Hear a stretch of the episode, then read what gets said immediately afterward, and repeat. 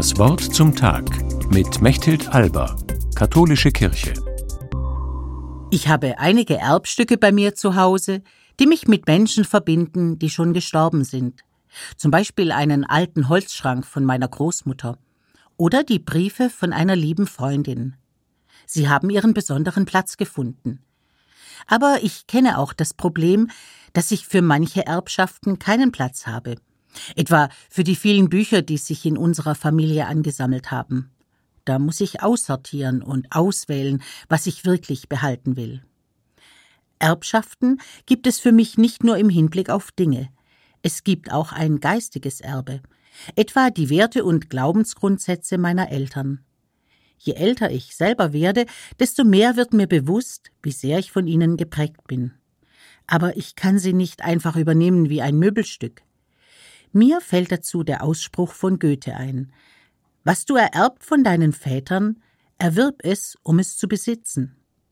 Gerade ein geistiges Erbe muss ich mir aneignen, wenn es nicht eine äußere Fassade bleiben soll.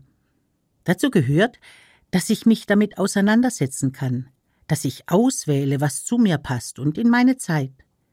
Das gilt besonders für den Glauben.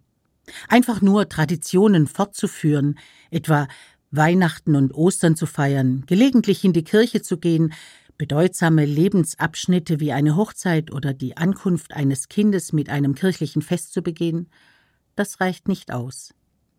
Für mich war es wichtig, dass ich Menschen begegnet bin, die mich inspiriert haben und meinen Fragen nicht ausgewichen sind. So habe ich etwa einen Zugang zur Bibel gefunden, weil mir im Theologiestudium biblische Texte in ihrem geschichtlichen Kontext erschlossen wurden. Doch ich kenne auch viele, denen das religiöse Erbe ihrer Vorfahren fremd geworden ist, weil sie keinen Zugang gefunden haben.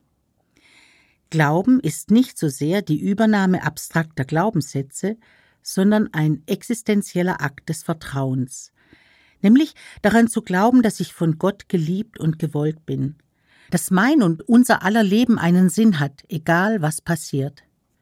Ich kann das nicht allein. Ich brauche die innere Verbindung zu Menschen, die aus diesem Gottvertrauen leben. Mit meiner Freundin war das so. Viel zu jung ist sie an Krebs erkrankt, unheilbar.